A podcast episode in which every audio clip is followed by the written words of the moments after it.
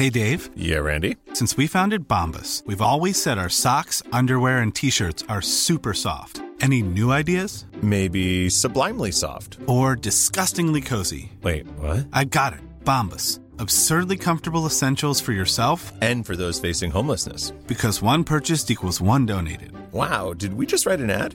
Yes. Bombas. Big comfort for everyone. Go to bombas.com slash ACAST and use code ACAST for 20% off your first purchase. Dedo en la llaga. Había una vez un mundo en el que nadie creía. Un país de historias inexplicables. Una nación con personajes asombrosos. Santo Tomás tenía razón. Hay que ver para creer. El México increíble. Las verdades que duelen. La voz de los que callan. El dedo en la llaga. Infórmate, diviértete, enójate y vuelve a empezar. Let's go, girls.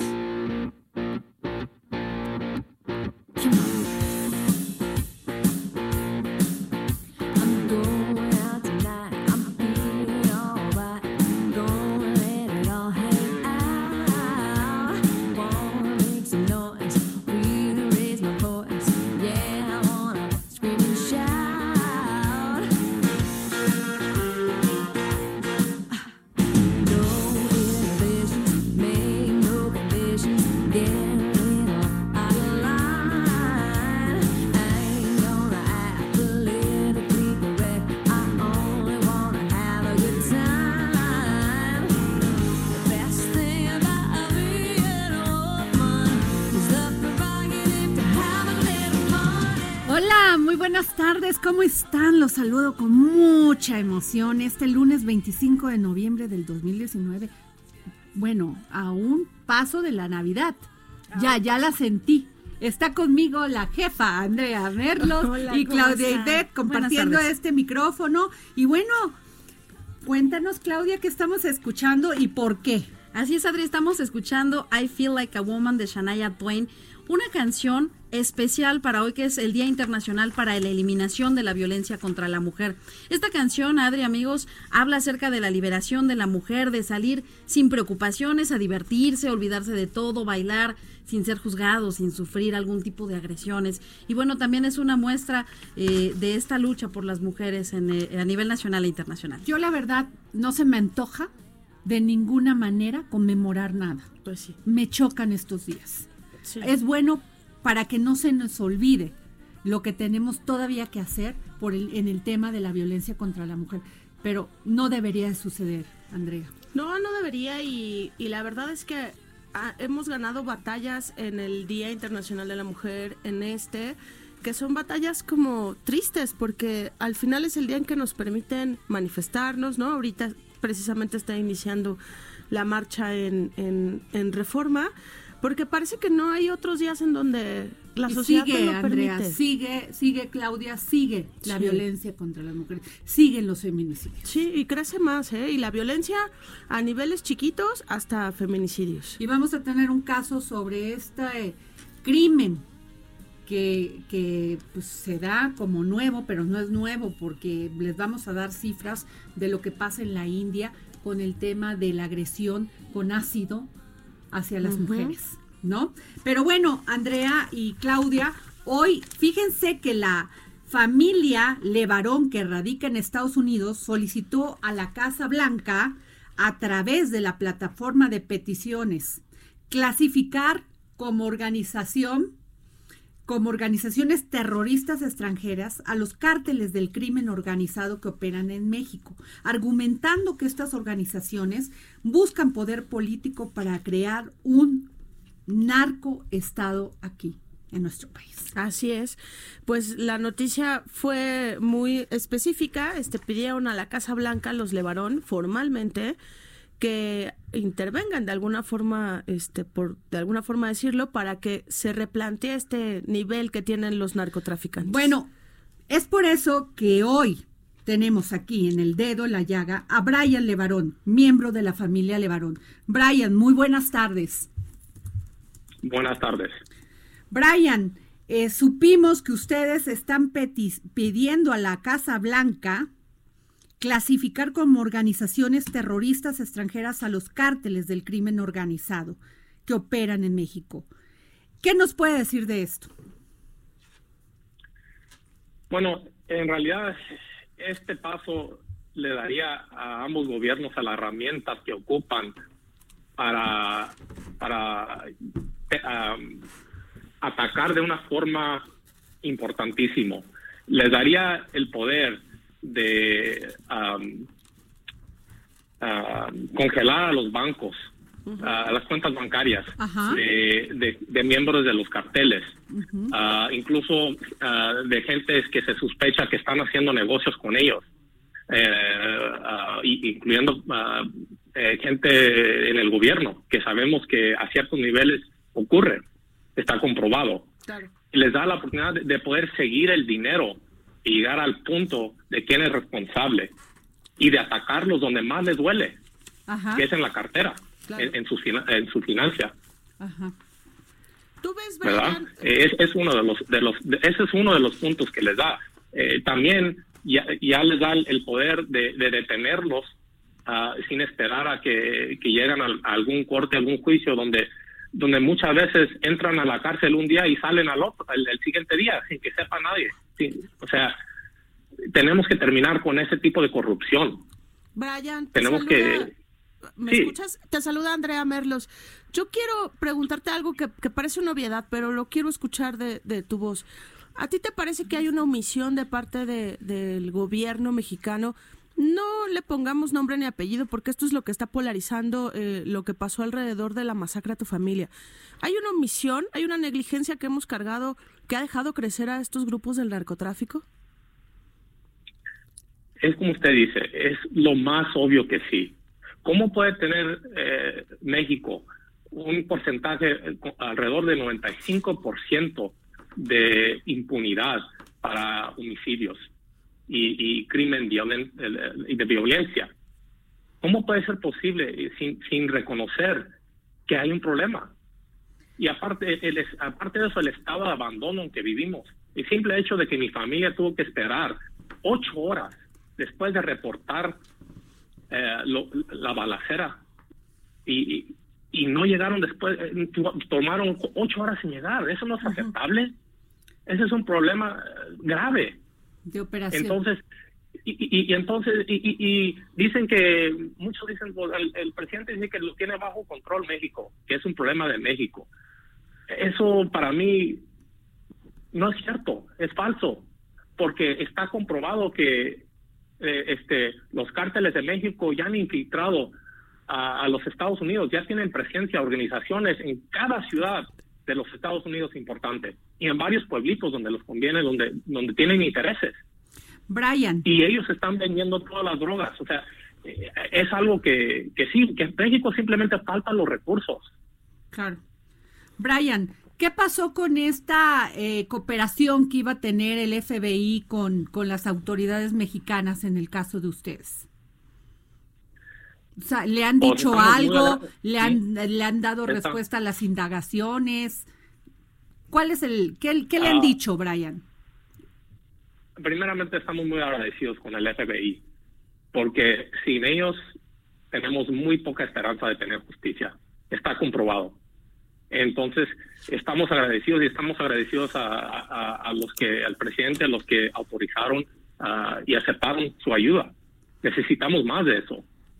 Entonces, a- a- hasta el momento no hemos recibido ah, información. Dicen que va a tardar tiempo y este que nos van a informar.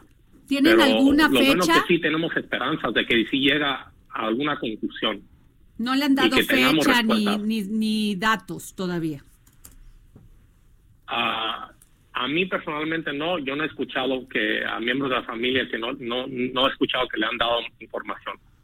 Que no, pero es posiblemente que sí le han dado algunas este, noticias, pero yo no no lo tengo. No le quiero dar información incorrecta. Brian, ¿qué piensan ustedes, la familia Levarón, de esto que dijo el gobierno federal de inconveniente e innecesario declarar que en México hay narcoterrorismo, como ustedes solicitaron a la Casa Blanca? Ah, para mí, pensar, eh, poder decir que no es necesario tener ayuda, que es lo que están diciendo, Ajá. ¿Se atreverían a decirlo a, a las personas, a las mamás que buscan a sus hijos que desaparecieron? ¿Se, se atreven a decirlo a, a- a un- padre que tiene que levantar a su hijo muerto de la calle? Que esto sucede todos los días en México. Está fuera de control esto. Y esto es un crisis internacional. Ya lo he dicho muchas veces, son billones de dólares que llegan a México en forma eh, eh, de los Estados Unidos de Europa, que llegan a los cárteles de México por las drogas. Mucho dinero internacional, mucho apoyo internacional que tienen los cárteles. El, gobierno mexicano ya no pueda contra, con- contra tanto poder. Ya lo vimos en, en lo que sucedió con el hijo del Chapo. ¿Cómo es posible que no ocupamos ayuda? Si estamos tener que soltar a prisioneros más importantes que, que, se, han, logrado capturar y los tener que soltarlos por no tener los recursos y, y, y por no tener, tener las armas y la gente necesaria y no ocupamos ayuda. ¿En serio? Brian, en tu en la reunión que van a tener con Andrés Manuel, eh, con el presidente López Obrador, ¿vas a estar tú? Y segunda, yo te preguntaría si van a poner la misma petición en la mesa del presidente de México. Yo en, reali- en realidad estoy a cargo con los- las operaciones de la familia, de la comunidad, ah, representando aquí en los Estados Unidos. Yo no he recibido invitación ah, para reunirme con el presidente López Obrador, ah, entonces no espero estar ahí. Eh, pero eh, sí va a estar mi, tío, sí va a estar mi primo Julián, mi tío Adrián Levarón, y este y ellos van a básicamente va- van a ir para hablar con el presidente para ver qué planes tiene y para decirle que el camino que estamos llevando hasta hasta ahora no está funcionando, que el estado de abandono en la cual vivimos eh, no es aceptable, que queremos seguridad. Y, apoyamos al presidente en sus en sus metas de- de tener este cambios sociales para mejorar a México, para crear más más oportunidad ah, y, y para eh, terminar con la corrupción. Estamos con él, 100% en eso. Pero eso no puede ocurrir mientras que haya tanta inseguridad. Claro. Lo que está pasando, que está comprobado que mucha de la gente de, de industria, de los mentes más inteligentes que hay en México, que, que pueden crear ah, oportunidades, eh, hacer negocios, se están saliendo de México porque no quieren que se secuestren a sus hijos, no quieren vivir en la, la- la inseguridad. Y suerte, suerte por ellos que tienen dinero y pueden salir. Pero ¿qué pasa con los demás? ¿Qué pasa con la gente más pobre? La gente de, clase mediana que no tiene esa opción, opción. Ellos son los que sufren. Ellos son los que, eh, en realidad, para mí, el presidente comentó que no, que no es vendepatrias. Pero muchas partes de las patrias ya se han vendido a los cárteles de México, ya controlan ellos. Estamos hablando de que se está comprobado de que billones de dólares están se están perdiendo en México por la violencia. Ese dinero lo están robando de la gente de México. Lo están robando, lo está robando el, el crimen organizado. No, no, no hablemos de los negocios que ya han vendido. No hablemos de todo, todo el petróleo que roban todos los días. No hablemos de tantos problemas y corrupción que, que hay en el país. Estamos perdiendo el control. Entonces no va a haber patria para vender. Brian, este, la, la solicitud que hicieron a la Casa Blanca tiene 30 días para recibir 100 mil firmas de apoyo. Y una vez validada, la Casa Blanca deberá dar respuesta en un lapso de 60 días. ¿Ya, ya reunieron esas 100 mil firmas? No los hemos eh, reunido eh, hasta hasta ahora apenas tenemos que dos días ah, y desgraciadamente ah, el, el, ah, no se ha actualizado la, la, el- la cantidad todavía de, de los, las firmas que tenemos. Estamos trabajando para para conseguir ese número. Pero eh, hay que acercar una cosa. Nosotros ya estamos hablando con miembros del Congreso de los, de los Estados Unidos. Lo está haciendo usted, Esperemos Brian. tener- ¿Es usted, ¿Perdón? ¿Es usted el contacto de la familia Levarón con el, con el Congreso de los Estados Unidos? No, no solamente yo, Ah, varios ok. miembros de la familia han hablado con representantes. Eh, no puedo dar nombres, no es oficial, Entiendo. pero esperemos tener la invitación dentro de dos semanas. Y, y, el- el- y al conseguir los, las, las firmas es nada más otra otra oportunidad de, de demostrar que la gente de los Estados Unidos ya quiere ver cambio, que ya reconoce la seriedad de la situación y, y que y que van a apoyar a que se trabajen juntos los dos los dos los dos países para terminar con la violencia, con las drogas, con la con la, la- la trata de personas, todo lo que está sucediendo. Brian, ¿tienen miedo? Mira, para mí lo más fácil sería callarme la boca y quedarme aquí en los estados viviendo en paz. Pero yo no puedo vivir con eso. Si, si gente como ustedes van a darnos la oportunidad de hablar, de defender a México, tenemos que levantar la voz. Y si yo no puedo tener la libertad de expresarme en los Estados Unidos por el poder que tienen los carteles, que, se- que sea testigo del poder que tienen, que no es nada más un problema de México, pero que ya son un- una amenaza increíble aquí en los Estados Unidos.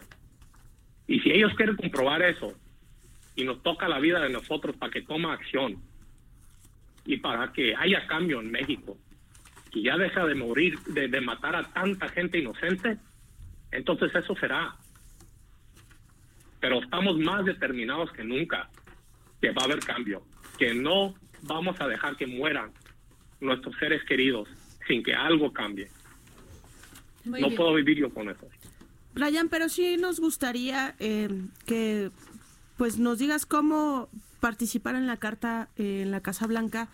Sé que es en la página directamente de, de Casa Blanca y que ahí vamos eh, poniendo datos, el mail y todo, porque hay mucha gente que empatiza con el dolor que, que padecieron ustedes hace unas semanas y creo que también es, es una buena medición para quienes dicen que no es necesario este cambio y que no es necesaria la ayuda. ¿Nos puedes decir cómo podemos ayudar? Es muy buen punto. Le voy a ser honesto. Esto fue una petición directamente al gobierno de Estados Unidos. Pero tiene toda la razón. Ya es tiempo de que hacemos otra petición directamente por, para la gente más afectada. Y a partir de hoy, eh, yo personalmente voy a empezar a organizar eso. Que toda la gente de México, México sienta que, ten- que te- tiene voz y que, y que puede decirle al presidente que aquí ya se terminó. Queremos cambio. Muy y, bien. Y la verdad que le agradezco eh, de llamárnoslo a la atención porque es importantísimo. Muy bien, Que la Brian. hacemos saber. Muchas gracias por haber tomado la llamada del dedo en la llaga y estaremos pendiente del transcurso que siga todo esto. Gracias a usted. Un abrazo. Pues tuvimos en la línea a Brian Levarón, miembro de la familia Levarón, con esta petición que hacen a la Casa Blanca. Andrea. Muy duro. Muy dura, muy dura. Qué terrible. Porque mira, Adri, ha sido todo un debate, Claudia, este, y es polémico, ¿no? Y, y ya vemos que hay gente que incluso ya critica el tema de los Levarón, ¿no? Que dice, claro, como son estadounidenses también, este, o como son ricos, porque este falso debate entre pobres y ricos, entre blancos y morenos, pero eh, lo que todos vimos fue terrible, fue doloroso para quien sea, No, bueno, no lo y la hazaña y la hazaña con la que los mataron, o sea, y no solamente ahí, son muchos Claro, otros casos, muchísimos. unos que no toman la notoriedad que tuvo este, pero Veracruz, este, Quintana Roo, muchos otros casos. Pero bueno, vamos a pasar a otro tema, Andrea, si te permites, y Claudia. Y tenemos en la línea a Enrique Rodríguez, compañero de nosotros aquí en el Heraldo de México. Muy buenas tardes, Enrique. Qué gusto saludarte, Adriana, Andrea. ¿Cómo ves? buenas Con pura mujer.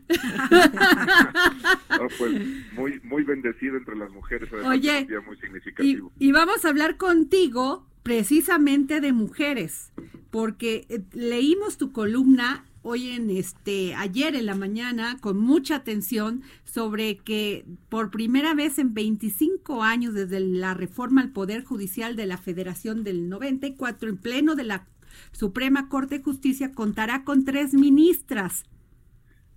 Cuéntanos, es, por eh, favor.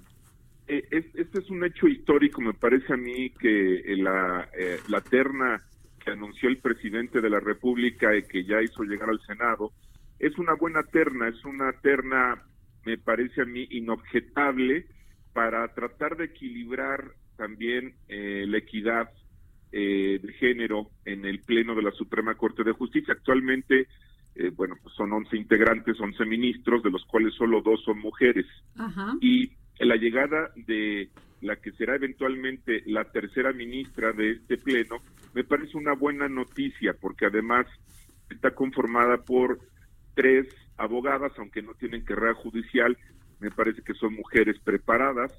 Eh, yo me atrevería a decir, con el debido respeto, que el- en el caso de Diana Álvarez Mauri, la subsecretaria de Gobernación, pues es, es un hombre que, que suma para establecer una terna, pero me parece a mí que será entre Margarita Ríos Farjat, que contará también, eh, entiendo, con el apoyo mayoritario de Morena, pero que no será suficiente por el momento de tensión que vive el Senado de la República tras la designación de Rosario Piedra Ibarra, que fue muy desgastante y que confrontó de manera muy particular a Morena con el Partido Acción Nacional, me parece que esta coyuntura particular eh, de desgaste político también para eh, eh, la, la bancada de Morena eh, puede favorecer a Ana Laura Magaloni, que es una académica muy reconocida, una mujer que se ha mantenido en un, en un, en un espacio crítico hacia el Poder Judicial de la Federación,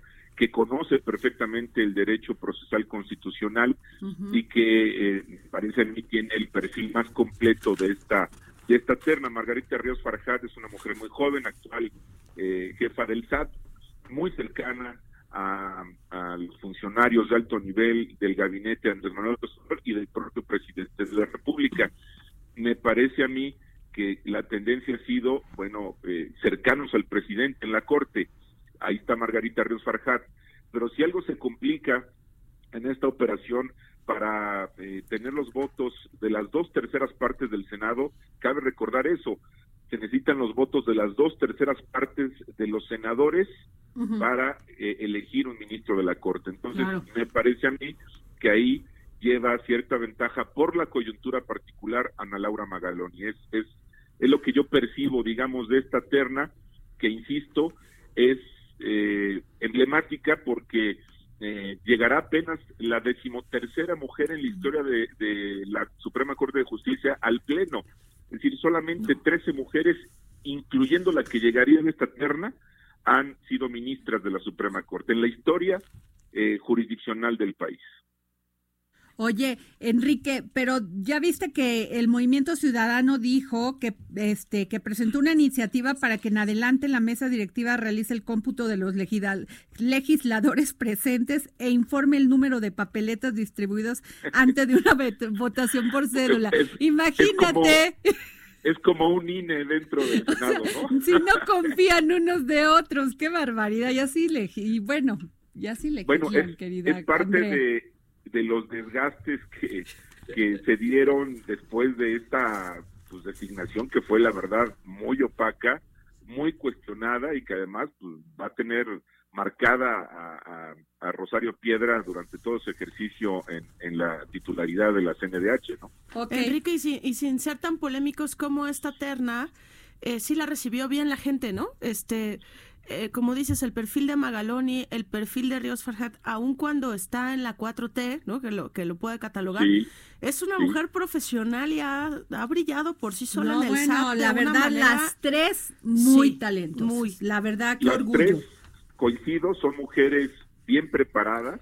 Eh, me atrevería a destacar eh, por encima de Margarita y de la subsecretaria de Gobernación el perfil de Ana Laura Magalón. Me inspira muchísimo respeto como académica. Oye, Eh, Enri- perdón, Enrique, sí. es que hoy vi, y ya nos va a cortar la guillotina, pero hoy vi que muchas columnas hablaban muy este enfocándose más en Margarita Ríos Farjat. Sí, eh, digamos, es el perfil político idóneo eh, de la 4T para llegar a la Corte. Es decir, ese ha sido el signo distintivo, que, lleguen al Poder Judicial de la Federación cercanos al presidente. Hoy se le dio la bienvenida a dos consejeras de la Judicatura Federal que son mujeres cercanas al presidente de la República. Ese ha sido el signo. Me parece a mí que si lo analizamos solo en el aspecto político, ella llevaría mucha ventaja. Pero, insisto, el pero, si los desgastes en el Senado no permiten llegar a un acuerdo político que dé los votos de las dos terceras partes, Ana Laura Magaloni lleva ventaja. Seguro. Wow, pues va, sí va a ser una, pues sí hay que ponerle atención, ¿eh? Claro. La nueva. Y, Y que se porten bien los la senadores, man. polémica, sí, Y que se que porten bien los senadores. Pues muchas gracias, Enrique. Te agradecemos mucho que nos hayas contestado la llamada aquí para el dedo en la llaga. Por favor, estoy a su disposición y bueno, buenas noticias. Llegará la decimotercera mujer en la historia de la Corte. Muy Eh, buena la equidad noticia. de- la equidad de género empieza a ser un tema y qué bueno, ¿no? Gracias, Enrique Rodríguez. Gracias. Y re- vamos a un corte y regresamos. Escríbenos al WhatsApp en el dedo en la llaga 55 25 44 33 34 55 25 44 33 34 Heraldo Radio. La HCL se comparte, se ve y ahora también se escucha.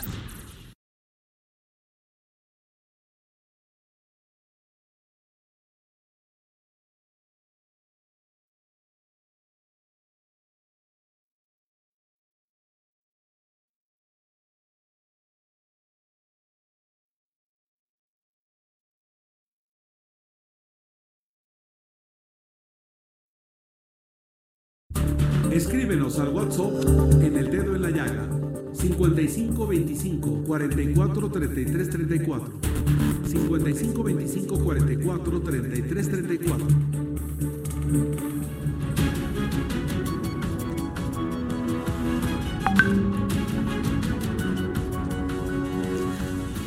Bueno, regresamos aquí al dedo en la llaga. Los saluda Adriana Delgado. Y bueno, hoy conmemoramos lo que habíamos comentado al principio del programa, que no queremos conmemorarlo, pero que sí es una realidad. Claudia. Sí, eh, Adri, el 25 de noviembre es el Día Internacional para la Erradicación de la Violencia contra las Mujeres. Y quiero decirles eh, que volví a retomar un discurso que Madio- Madonna pronunció el, en el 2016, que le entregaron un premio como mujer del año. ¿Me puedes leer, Claudia? ¿Qué fue lo que dijo Madonna en aquel entonces? Claro que sí, Adri. Dice, recibo un premio que me nombra Mujer del Año y me pregunto, ¿qué puede decir acerca de ser una mujer de negocios en la música?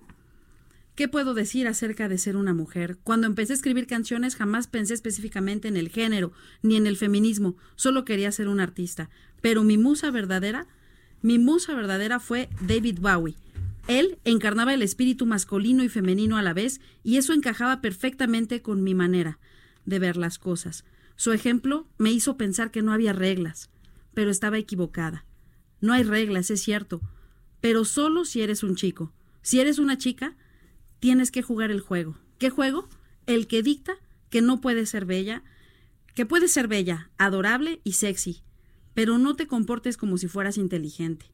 No muestres que tienes opiniones propias, y si lo vas a hacer, al menos no manifiestes opiniones que no sean aceptadas por el status quo.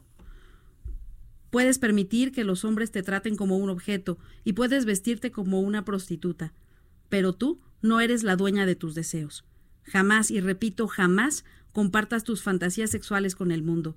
Sé lo que los hombres quieren que seas, y más importante aún, consigue que las mujeres no se sientan incómodas cuando estás con los hombres. Finalmente, no te hagas mayor. Cumplir años es un pecado. Serás criticada, serás vilapidada, y definitivamente no pondrán tus canciones en la radio. Eso fue, y es por lo que pasan muchas mujeres, no solamente en este país, sino en el mundo. Y sí queremos mandarles desde aquí, desde el dedo en la llaga, un mensaje. Las tres que estamos aquí, yo creo que lo comparten. No se dejen.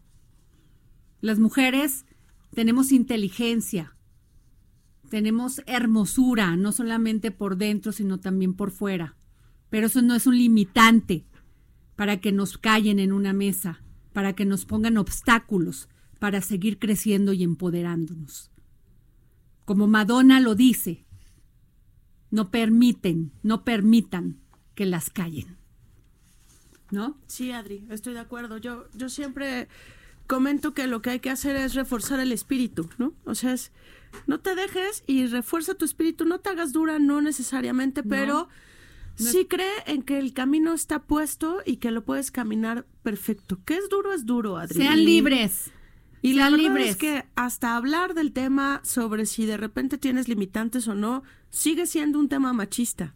Claro. Porque hay un machismo pasivo asqueroso en todos los niveles de la vida, ¿eh? que aquí, en el dedo en la llaga, sencillamente vamos a seguir, de, o sea, gritando para que eso se acabe. Así ¿no? es. Y Andrea Merlos, jefa este Merlos, Ajá. nos tienes un temazo, Pues precisamente por este día que no queremos conmemorar más. Así es, pues en este día que, que de repente también lo critican, ¿no? Este, que de repente también este, hay quien dice que se celebra, como dices, claro que no se celebra.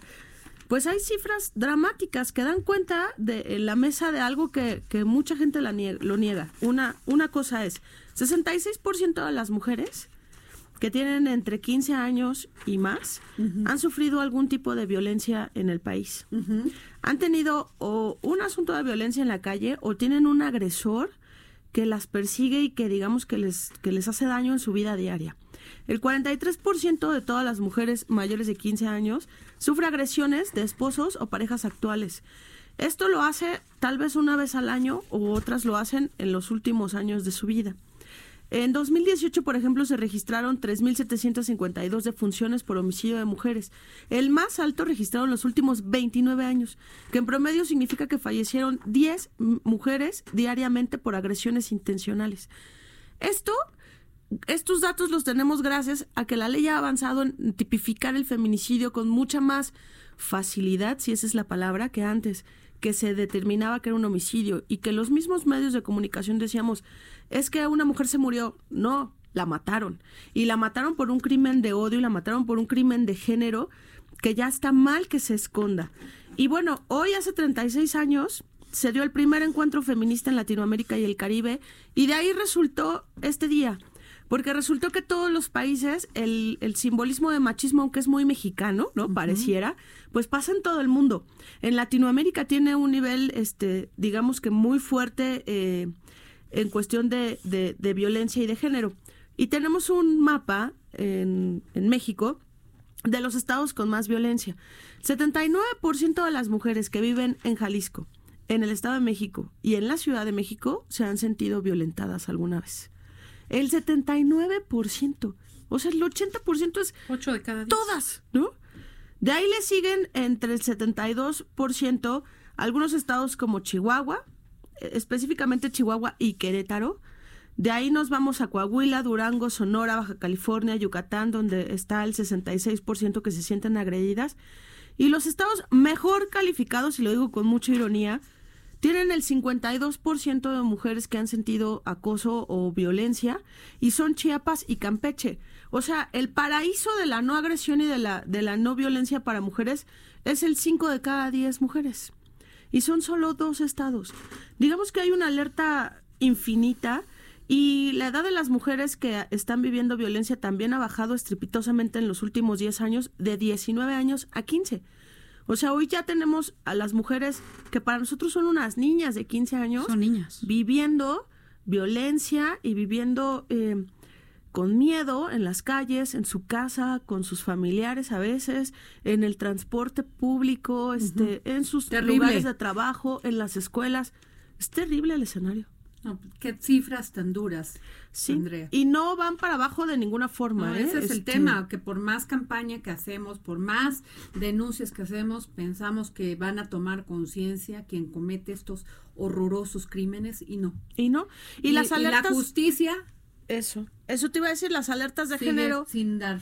Que están casi en todo el país, pues la verdad son letra muerta. Pues sí. Y los gobiernos no las quieren dar porque les ensucian mucho su currículum, ¿no? Claro.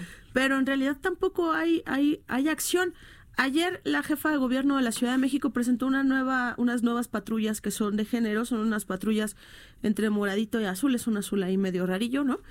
Pero yo creí que eran policías ya hechas para las mujeres. Pues también son policías que han sufrido violencia y acoso y que las están poniendo, digamos que en, en células aparte para que puedan desarrollarse. Sensibilizarse con eso. Híjole. Sí, qué terrible, carajo. Qué terrible. Y déjenme decirles que la semana pasada fue aprobada en el Congreso Capitalino la reforma que sanciona hasta 12 años de prisión a las personas que lesionen a las mujeres con ácido. ¿Sí? Desgra- desgraciadamente, esta es una tendencia mundial, Andrea. Sí. O- Colombia ocupa el primer lugar en toda América Latina en ataques con ácido y el primer sitio en el mundo, considerado el número, número de habitantes. Según una, una investigación realizada por Medicina Legal de Colombia, únicamente del 2004 al 2014 se habían reportado 926 casos de ataque con ácido. De igual forma, India, fíjate nada más, ocupa uno de los primeros lugares en ataques con ácido a mujeres. Según la organización, detengan los ataques con ácido. Existe, eh, existen entre 250 y 300 ataques de ácido en la India cada año, aunque es difícil contabilizarlas por la falta de datos oficiales. La organización especializada Confies- eh, Confianza a Sobrevivientes de Ácido Internacional, ASTI por sus siglas en inglés, que trabaja con Naciones Unidas, calcula que el año se producen al menos 1.500 agresiones a nivel mundial. De este total, de este total de víctimas, más del 80% son agresiones hechas a mujeres alrededor del 30% ellas son menores de 18 años. Es importante resaltar que estas cifras son únicamente basándose en casos que se han denunciado, los cuales se calculan son el 40% de los casos. Esto implica que el otro 60% restante sigue sin contabilizarse, haciendo la cifra mucho más grande. El 90% de los atacantes son hombres, casi siempre conocidos o con alguna relación con la agredida. La violencia contra la mujer en su máxima expresión no termina en feminicidio. Y, y- y quiero, quiero hablar del feminicidio porque a veces hay como inconsistencias en, en- en el término de Sí, ¿en qué feminicidio. es un feminicidio? A ver, Claudia, dinos qué es un feminicidio. Eh, así es, Adri. Según el Código Penal Federal, en su artículo 325, comete el delito de feminicidio quien prive de la vida a una mujer por razones de género. Se considera que existen razones de género cuando ocurra alguna de las siguientes circunstancias. La víctima presente signos de violencia sexual de cualquier tipo, que a la víctima se le haya infringido lesiones o mutilaciones previas o posteriores a la privación de la vida o actos de necrofilia, que existan antecedentes o datos de cualquier tipo de violencia en el ámbito familiar, laboral o escolar del sujeto activo en contra de la víctima, que haya existido entre el activo y la víctima una relación sentimental, afectiva o de confianza, que existan datos que establezcan que hubo amenazas relacionadas con el hecho delictivo, acoso o lesiones del sujeto activo en contra de la víctima, que la víctima haya sido incomunicada o que el cuerpo de la víctima sea expuesto o exhibido en algún lugar público. Bueno, ¿cómo ves? Y bueno, hablando de esto de la agresión con ácido, la violencia contra la mujer- en su máxima expresión no termina en el feminicidio, como lo decía Cla- Claudia, y además daba qué es un feminicidio. En ocasiones su máxima crueldad es dañar físicamente a las Claro. mujeres y dejarlas marcadas para siempre. Adri, ¿quién puede cuestionar que hay odio?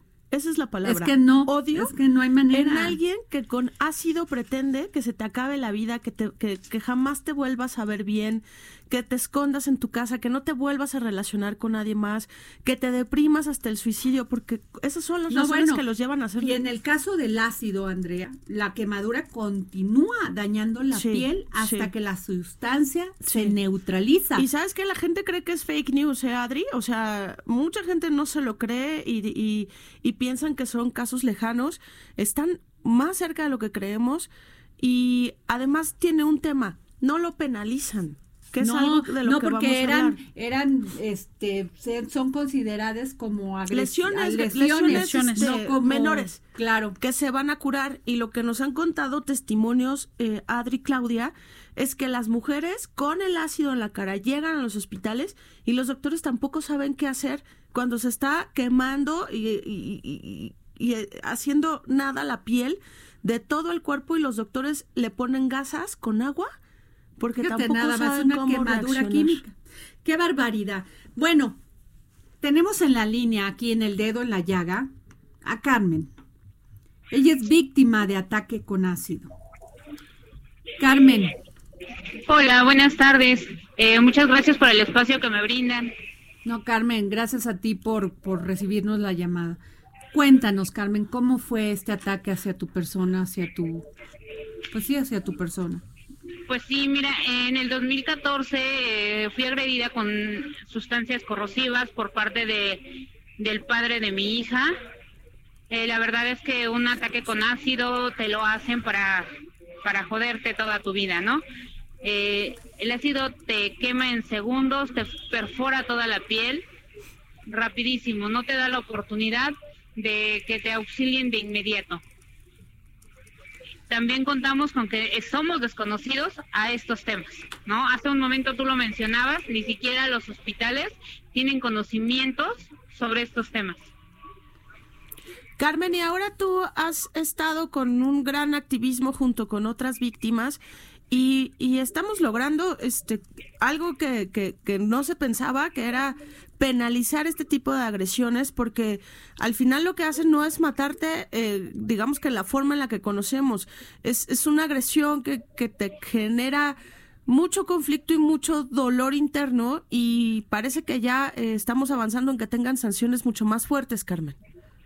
Sí, mira, la verdad es que estamos muy contentas. Eh, la diputada Alessandra Rojo de la Vega presentó esta iniciativa eh, en marzo.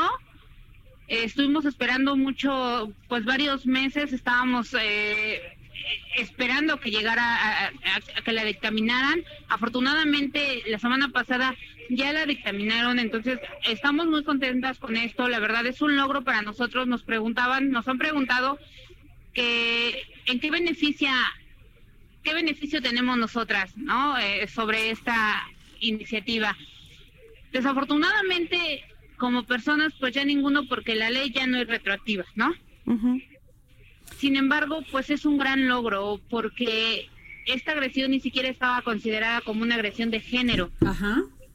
Eh, en, mi, en mi caso solo marcaba, solo lo marcaron que eran lesiones que tardaban san- en sanar eh, menos de, trein- de 30 días y que no ponían en riesgo mi vida, ¿no? Cuando esta agresión me mandó ocho meses a un hospital con más de 55 cirugías que lleva mi cuerpo, mi rostro, todo, todo lo que me ha hecho.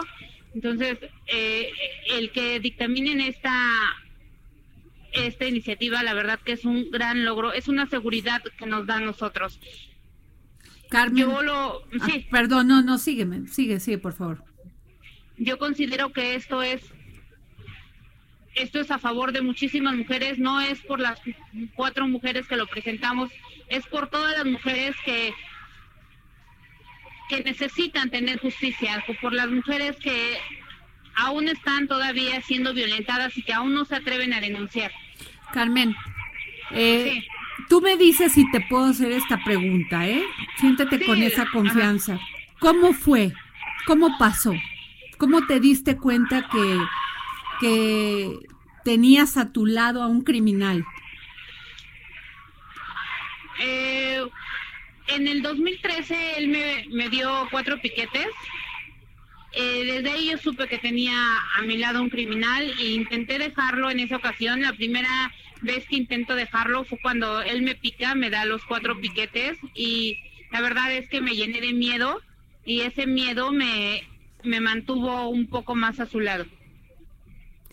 Como le pasa a muchas mujeres, Carmen, y como nos criminalizan a veces, ¿no? Con ese tema, pero yo creo que, que al final tu historia eh, es bandera de muchas otras cosas. Parece cliché y parece cursilería, pero yo sí entiendo lo que dices, que lo haces por las, por las demás, por las que también pueden sufrir esto. Pero además, Carmen, quiero que nos cuentes que esta, este nuevo formato de ley también va a sancionar la compra del ácido. Eh, pues eso es un punto que la, la diputada también trató, eh, que también trató este, junto con la iniciativa para que también lo volteen a mirar, porque es algo muy importante. El ácido está a la venta de cualquier persona, está a muy bajo costo y, y con una con un solo litro puedes dañar a una persona. ¿Qué tipo de ácido? Este, o sea, Mira, hay diferentes tipos, hay diferentes tipos de ácido. En mi caso se usó el ácido eh, sulfúrico. Sí, y, y su libre venta hace que, que, que también algún loco criminal como, como quien te lo hizo lo adquiera y, y de repente la ley lo avale y lo apoye. Así es.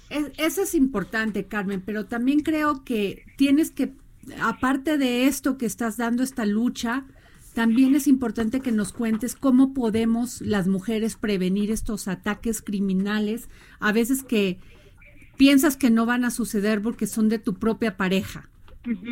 ¿Qué podrías decirle a todas estas mujeres? Pues mira, primero que nada que que levanten la voz, que no se queden calladas, que tiene que estar una persona que las escuche, como en nuestro caso, que, que fuimos escuchadas. Eh, el violentómetro es un es algo que recomiendo muchísimo porque ahí nos vamos dando cuenta cómo va avanzando la violencia de dentro de nuestra relación, ¿no? Yo me- ahora me doy cuenta y digo, que den la mutilación. Ajá. Entonces, el violentómetro es algo muy importante para las mujeres. De verdad que tenemos que alzar la voz, acercarnos y todas las personas que podamos ver o estemos cerca de una mujer que está sufriendo violencia, orientarla antes de juzgarla, Orientarla. orientarla, orientarla y tratar de apoyarla. Claudia. Yo quisiera preguntarte cómo cambió tu vida, cómo es este antes y es- y este después, porque sabemos que tu entorno familiar eh, pues también se vio muy afectado. Eh, fue un cambio total. Eh, Carmen no volvió a ser la misma mujer. eh, en algunas cosas eh, para mucho mejor, la verdad es que yo digo que conocí a las cuatro mujeres que hemos sido agredidas con ácido más fuertes que pueden existir. Las mujeres que conocí junto conmigo somos muy fuertes, afortunadamente no tenemos eh, debilidad en este caso y, y yo les digo que nos quemaron la piel, pero no las ganas de vivir. El ácido ni siquiera tocó lo que querían que tocara. No, estamos muy llenas de fortaleza y así vamos a seguir. Eres un, eres, eh, tus palabras son inspiradoras, Carmen. Qué fuerza, qué valiente y no sabes, este, cómo me sensibiliza escucharte. Eh, tenemos en la línea, Carmen, a Alejandra Rojo. No te vayas, por favor. Alejandra Rojo de la Vega, diputada del Congreso de la Ciudad de México, y es quien promovió esta iniciativa de ley que logró que se hicieran más severos los castigos a quienes lesionen con ácido a una mujer. Sí, sí, sí. Diputada, Sí, muy buenas tardes. Buenas tardes, con el gusto de saludarlas de todas las personas que nos escuchan. Diputada, eh, sabemos que usted promovió esta iniciativa de ley que logró que se hicieran más severos los castigos a quienes lesionen a mujeres con ácido. Está en la otra línea Carmen, que fue pues víctima de un ataque criminal con ácido. Así es, Carmen y yo hemos trabajado de la mano, también con Ana, con Esme, durante 10 largos meses que se presentó esta iniciativa aquí en la ciudad. Eh, foros de trabajo, mesas, eh, todo tipo de con las autoridades. Y, y, pues muy contentas de que la Ciudad de México se vaya a penalizar hasta con 12 años a quien se atreva a atacar a una mujer por el simple hecho de ser mujer o utilizando ácidos o materiales corrosivos. Diputada, eh, te habla Andrea Merlos. También creo que es el primer paso de más, ¿no? Este, 12 años tampoco parecen mucho y yo sé que parezco muy criticona, pero creo que tendríamos que estar avanzando a que a que Sí sea que mucho más a la mí me pena. parece ¿no? insuficiente, diputada. Le destrozan la vida y la cara, o sea, la cara, la vida a una mujer y solamente 12 años. Así es, la iniciativa que yo presenté, eran hasta, eran hasta 20 años de prisión y era un tipo específico, como el feminicidio del homicidio. Ajá. Estábamos proponiendo las lesiones en razón de género y quedaban pues hasta 20 años de prisión. Sin embargo, el presidente de la Comisión de Justicia, la presidenta de Igualdad, decidieron aumentar la pena de las lesiones en general y establecer como agravante el que seamos mujeres o el que se utilicen eh, ácidos o materiales corrosivos, que da una pena de 12 años. Yo sí quiero ir más allá, yo sí quiero luchar por más, pero de, de un año y medio o de 15 días de lesiones que consideraban a, a estas mujeres 15 días, ni siquiera cárcel tenían, pues sí es un avance y lo no, bastante avance. ¿No, Carmen? Sí. Diputada, quisiera preguntarle, eh, ¿cuál va a ser la acción que van a tomar en otros congresos? Porque usted estuvo visitando otros congresos a lo largo del país, de hecho escribió cartas a diputadas de toda la República precisamente para poder fortalecer esta iniciativa y que pudiera ser algo nacional. Así es, mandé 500 cartas a, todas las legisladores del país, de todos los partidos políticos. Yo he presentado en varios estados junto con la legisladora de iniciativa y también fui al Congreso de la Unión con los senadores, los diputados federales y pues en espera que, que se aprueben en los más estados posibles o de manera federal que pues nos surgen. Estos ataques no son exclusivos de la Ciudad de México, están pasando alrededor de todo el país y urge que se legisle el tema y que las mujeres estemos tranquilas, seguras y protegidas en todo el país. Suena inaudito, diputada, que con estas cartas enviadas no esté ya aprobado en todos los estados este tipo de, de penas. A veces no puedo comprender por qué las mujeres son las primeras que se resisten a dar el paso en, en- en el tema legal, en el tema de justicia. Así que ojalá lo insistas y nosotros nos comprometemos a estar muy pendientes de quien se atreva a decir que no. Así es, a mí también me parece inaceptable que tengan que pasar 10 meses para que aprueben iniciativa en esta ciudad, pero bueno, pues ya se ya se logró y esperando que se logre en todo el país. Yo, yo como ustedes, las mujeres deberíamos apoyarnos entre nosotras mismas. Como lo que pasó con la ley Olimpia. Como lo que es. pasó con la ley Olimpia, diputada. Así es, llevamos ya casi un año de que presenté esa iniciativa en la ciudad y seguimos en las mismas. Es Sí. muy lamentable. Bueno, y estamos viendo, perdón, diputada y Carmen, estamos viendo pues ahorita las mujeres marchando en reforma. Aquí estamos nosotras. Ah, este nosotras también acá. estamos. Están ustedes en reforma. Sí. Así es. Marchando contra, pues yo no quiero llamarle como me- conmemoración porque no quiero conmemorar nada, No, es un día de protesta y es un día de ¿No? alzar la voz y ahí está, estamos todas de espíritu y qué bueno que haya muchas mujeres, aunque nos juzguen, enojadas, porque así estamos, enojadas. Así Claro, es, estamos- así es, que Andrea. Este es un grito de justicia. Es un, grito- es un grito es. de cansancio, de verdad. Nueve mujeres, nueve mujeres asesinadas todos los días en este país. No podemos estar contentos. Y tienen un cordón blanco, ¿no, diputada? Al- Veo un cordón, o sea, el cordón blanco que hacen con con este con perso- con personas para Con funcionarios, con, ¿no? con funcionarios, ¿no? paz. Con una camisa blanca, ¿no? Así es, es como el Cinturón de la Paz, el del 2 de octubre. Están funcionarios aquí en, pues, a un lado de Reforma esperando a que empiece la marcha. Veo que la mayoría son mujeres, ¿verdad? Y Del la mayoría son de Paz. mujeres. Igual las, las, los policías, las policías son mujeres también. Muy bien, diputada, pues le agradecemos que haya estado usted aquí en el dedo la llaga a Carmen, este a Alejandra Rojo de la Vega, diputada del Congreso de la Ciudad de México, a Carmen, quien es fue víctima de un ataque con ácido. Fue una víctima y ahora es una gran Una guerrera gran por- luchadora. Por más lugar común Ay. que se, que se escuche. ¿Alguna otra cosa que nos quieran comentar en este día?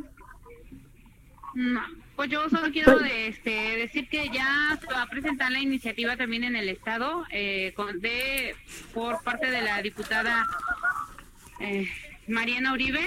Ajá. Eh, Bueno, ella ya la está trabajando y espera presentarla a mediados de diciembre. Entonces, pues vamos también por el Estado. claro. y agradecerle a la diputada Alessandra que siempre ha estado al pie de la letra con todo esto y que muchísimas gracias por el apoyo que nos brinda. Pues muchas gracias, diputada Alejandra Rojo de la Vega y Carmen, por haber estado aquí en el dedo en la llaga. gracias. Gracias, Andrea Merlos, y gracias, Claudia Gracias, a nuestra Gracias, cabina. Adri. Y nos vemos mañana aquí, en el dedo en la llaga. Esto fue El Dedo en la Llaga con Adriana Delgado.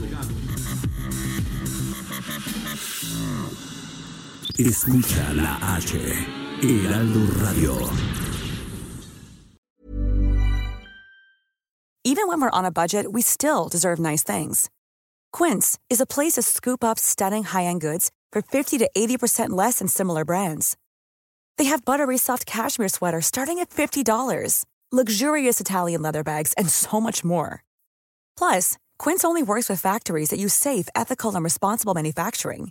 Get the high-end goods you'll love without the high price tag with Quince.